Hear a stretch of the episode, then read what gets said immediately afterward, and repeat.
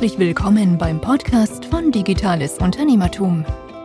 Wir bieten euch Deep Dives zu den unterschiedlichsten Digitalthemen, führen Interviews mit interessanten Unternehmern und Persönlichkeiten und geben euch Orientierung in der digitalen Welt.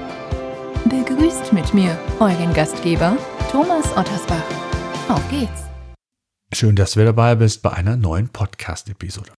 Bevor es mit dem Podcast weitergeht, möchte ich euch unseren heutigen Podcast-Partner vorstellen. Safdesk ist eine cloudbasierte Buchhaltungssoftware, mit der ihr eure Buchhaltung GOBD-konform umsetzen könnt. Und dabei ist es egal, ob ihr im Homeoffice aktuell arbeitet oder im Büro. Was ich wirklich an Safdesk schätze, dass man nicht nur ortsunabhängig den Service nutzen kann, sondern auch bei Bedarf Belege direkt per App einscannen und dank künstlicher Intelligenz werden die Belege direkt digital verwaltet.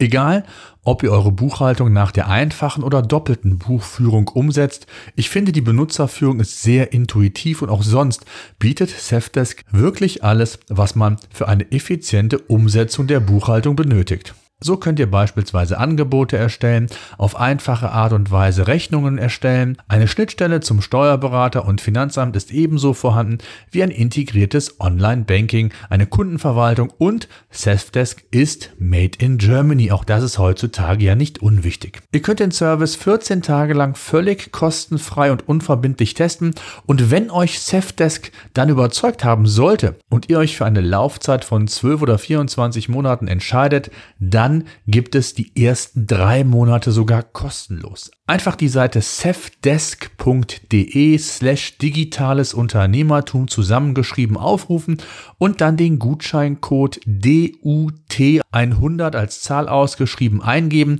Besser geht's doch nicht. Und die URL, sollte euch das jetzt zu schnell gegangen sein, findet ihr natürlich auch noch in den Show Notes. Testet Cefdesk, ich kann es nur empfehlen.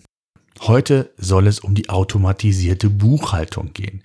Die Buchhaltung ist für viele KMUs ein leidiges Thema. Es muss aber gemacht werden und wenn man sich keine Mitarbeiter leisten kann, muss man es entweder selber machen, aber selbst dann, wenn man Mitarbeiter hat, kann man natürlich die Arbeit effizienter gestalten um so den Mitarbeitern mehr Zeit für wesentliche Dinge in diesem Bereich zu ermöglichen.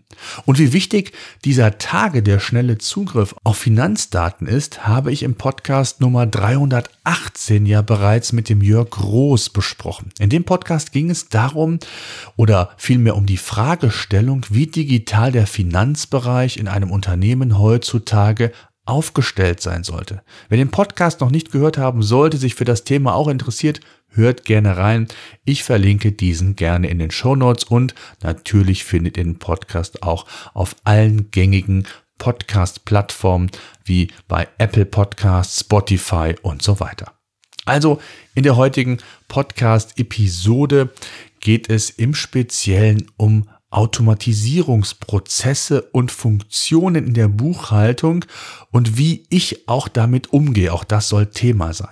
Grundsätzlich gibt es in der Buchhaltung je nach Firmengröße unterschiedliche Prozesse und Aufgaben, die einfach immer wieder vorkommen. Also eigentlich Potenzial, um solche Dinge zu automatisieren oder zumindest Teil zu automatisieren.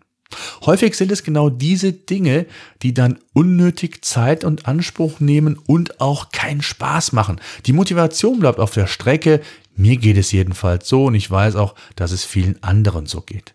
Beispielsweise, wenn es darum geht, Belege abzulegen, zu verbuchen, Reise- und Spesenkostenabrechnung umzusetzen, Gehaltsabrechnung oder Überweisungen zu tätigen oder auch einfach nur das Erstellen von Rechnungen oder Mahnungen. Für viele dieser Tätigkeiten gibt es klar definierte Prozesse oder sollte es zumindest geben und Regeln. Einige dieser Prozesse kann man mit Hilfe von Software automatisieren und sich das Leben wesentlich einfacher machen. Was sind Vorteile? Fangen wir damit vielleicht mal an. Also, immer wiederkehrende Prozesse können automatisiert werden. Es wird viel Zeit eingespart, denn oftmals rauben gerade diese immer wiederkehrenden Alltagsdinge einem sehr viel Zeit. Und gleichzeitig, auch das ist ein Vorteil, findet über Automatisierung auch eine geringere Fehlerquote statt, da die Mitarbeiter ja noch in wenigen Fällen oder in weniger Fällen eingreifen müssen und ansonsten vieles schon von der Software eben übernommen wird. Das heißt nicht, dass Mitarbeiter eingespart werden können, denn es sind ja immer auch komplexere Geschäftsvorfälle da, die es dann manuell letztendlich umzusetzen gilt. Aber eben für diesen kleinen Teil der immer wiederkehrenden eine ganz, ganz sinnvolle Geschichte. Gleichzeitig sind auch die Mitarbeiter motivierter und haben den Fokus eben für das Wesentliche. Da eben diese monotonen Tätigkeiten wegfallen, also Mitarbeitermotivation ist hier ein Thema und auch ich selbst, seitdem ich auf automatisierte Buchhaltungselemente zurückgreife, ja, will jetzt nicht sagen, dass ich motivierter bin, aber es, ich habe einfach mehr Zeit und ähm, indirekt bin ich auch motivierter, weil ich es einfach nicht gerne mache. Ein weiterer Vorteil ist natürlich, dass ich per Knopfdruck auch Ergebnisse geliefert bekomme. Durch diese Automatisierungsprozesse ist die Buchhaltung aktueller und eben schneller auch verfügbar zum Teil. Es gibt aber auch Nachteile, auch die möchte ich euch nicht vorenthalten. Letztlich geht es natürlich darum, wer Software einsetzt, das ist egal, ob in der Buchhaltung oder in anderen Bereichen, Mitarbeiter müssen geschult werden, um die Software richtig bedienen zu können. Und ähm, da geht es nicht nur darum, die Automatisierungen einzustellen, sondern eben auch insgesamt mit der Software zu arbeiten. Und das ist je nach Software, nach Größe des Unternehmens eben auch eine mehr oder weniger komplexere Sache. Ich habe es mal als Nachteil aufgenommen. Ähm, bei komplexeren Geschäftsvorfällen muss ein Mitter manuell eingreifen und in der Software das Problem lösen. Ähm, das muss er sowieso. Ob er das dann in der Software macht, ob er es auf anderem Wege macht, ist dann egal. Es ist nun mal ja eine Art Nachteil, deswegen habe ich es einfach aufgenommen. Ein weiterer Nachteil kann natürlich sein, dass bestimmte Automatisierungsprozesse auch ich sag mal, gehemmt werden. Zum Beispiel, wenn Belege nicht erkannt werden. Auch hier muss dann aktiv eingegriffen werden. Das heißt, äh, ein Mitarbeiter muss einfach auch immer mal Feuerwehrmann spielen, in Anführungszeichen, wenn bestimmte Dinge eben nicht funktionieren und diese festgelegten Regeln einfach mal oder Prozesse unterbrochen werden. Bedingt durch Technik oder andere Dinge. Insgesamt überwiegen aber die Vorteile und mit ein wenig Übung, das kann ich aus Erfahrung sagen, werden die Mitarbeiter oder ihr selbst, wenn ihr als KMU die Buchhaltung selbst vorbereitet, dem Steuerberater übergibt, mit den jeweiligen Buchungstools schon sehr schnell umgehen können.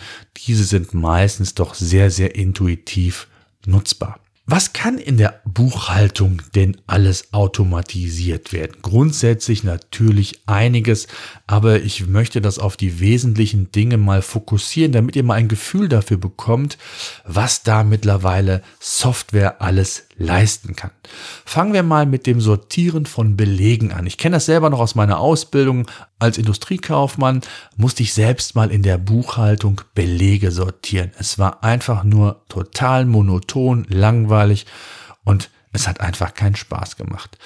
Und mittlerweile sind viele Buchhaltungsprogramme eben in der Lage, Belege aus verschiedenen Quellen zunächst einmal zu sammeln und dann automatisch auch mit Zahlungen zu verknüpfen.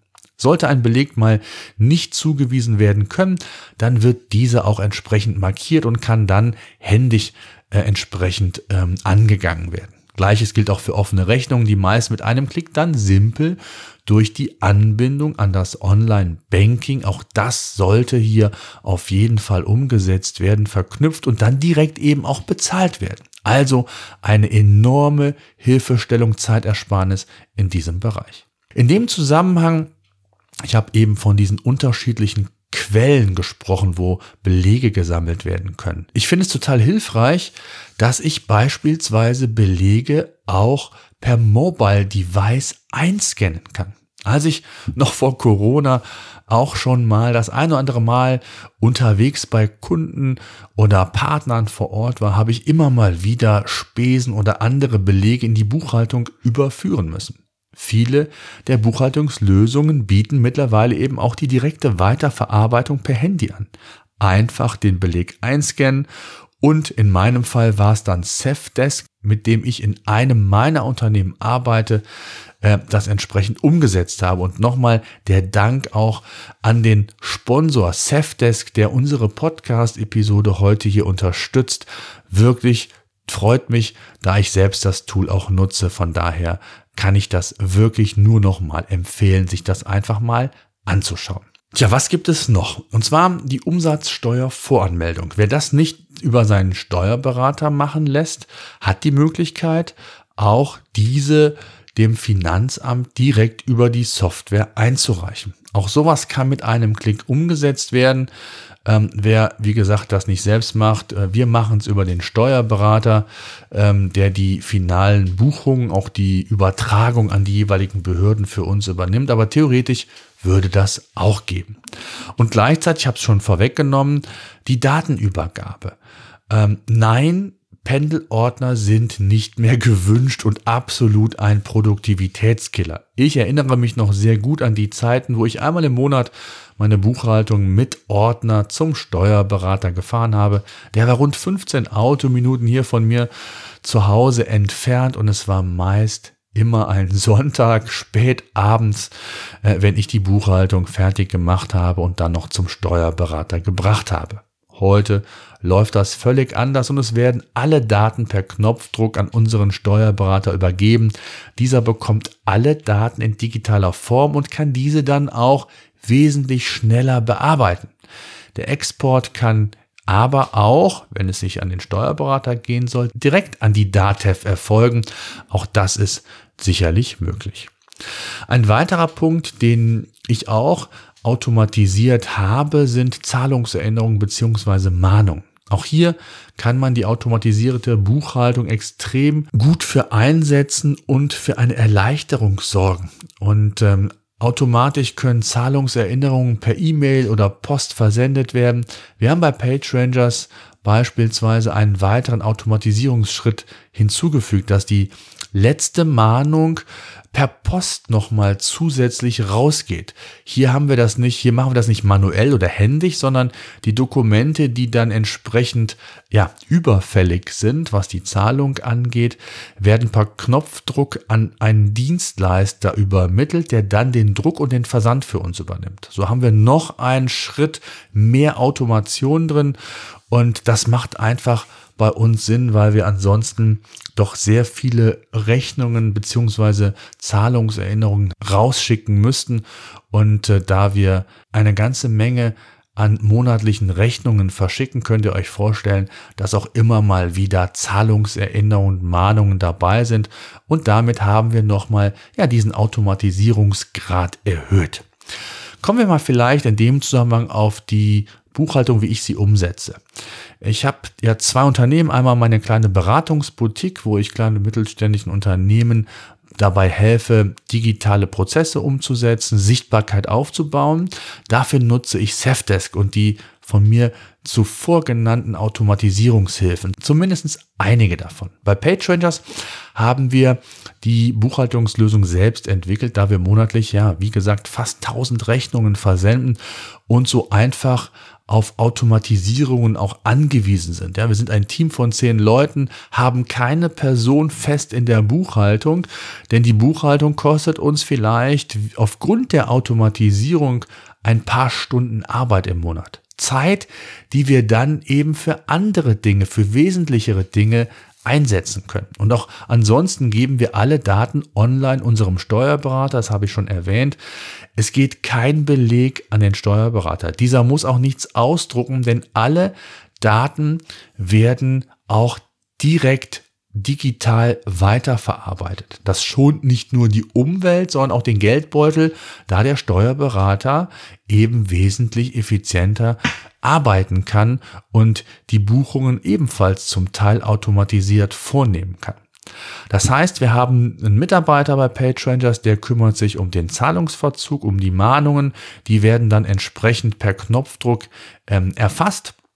Und dann geht's quasi in, in Anführungszeichen einem Sammelsurium dann entweder die Zahlungserinnerung per E-Mail raus, das geschieht alles automatisiert, oder eben in der letzten Mahnstufe noch ein Weg vor dem Inkasso-Unternehmen geht dann nochmal automatisiert eine letzte Mahnung per Post raus, wie gesagt, mit einem Dienstleister, der auch diese Arbeit für uns übernimmt. Also, wenn man das mal in einem Fazit, Fazit zusammenfasst, die automatisierte Buchhaltung kann grundsätzlich Standardprozesse selbstständig mittlerweile verarbeiten. Aber es ist immer noch menschliche Unterstützung hier und da notwendig. Zum Beispiel, ich habe es gesagt, bei komplexeren Geschäftsvorfällen, wenn diese gebucht werden müssen oder wenn mal ein Beleg nicht richtig gelesen werden konnte. Was die Zukunft allerdings angeht, werden wir, denke ich, noch einige Innovationen in dem Bereich sehen. Es gibt heute schon einige Anbieter, die beispielsweise auch die Mehrwertsteuer die ein durchlaufender Posten für uns Unternehmer darstellt, automatisch auf ein separates Konto verbucht.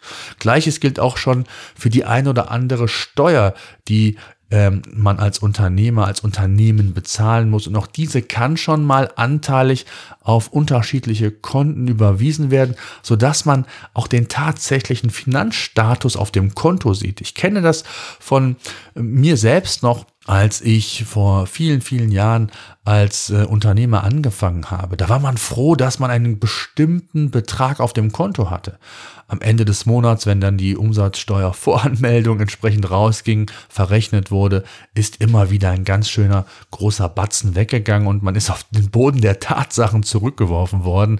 Also von daher ähm, sind das natürlich Maßnahmen, die einem extrem helfen, um hier einen noch besseren, transparenteren Überblick über die Liquidität und die finanzielle Situation zu haben. Und da gibt es einige Ideen und Beispiele, von denen ich glaube, dass sie nicht mehr lange dauern und wir diese auch schon nutzen können. Da werde ich auch mit Sicherheit noch den ein oder anderen Podcast zu machen, ähm, denn gerade so die Zukunft, was die Tech-Welt angeht, was die Datenwelt angeht, die wird sich nicht nur massiv verändern, die hat sich zum Teil schon sehr, sehr massiv verändert.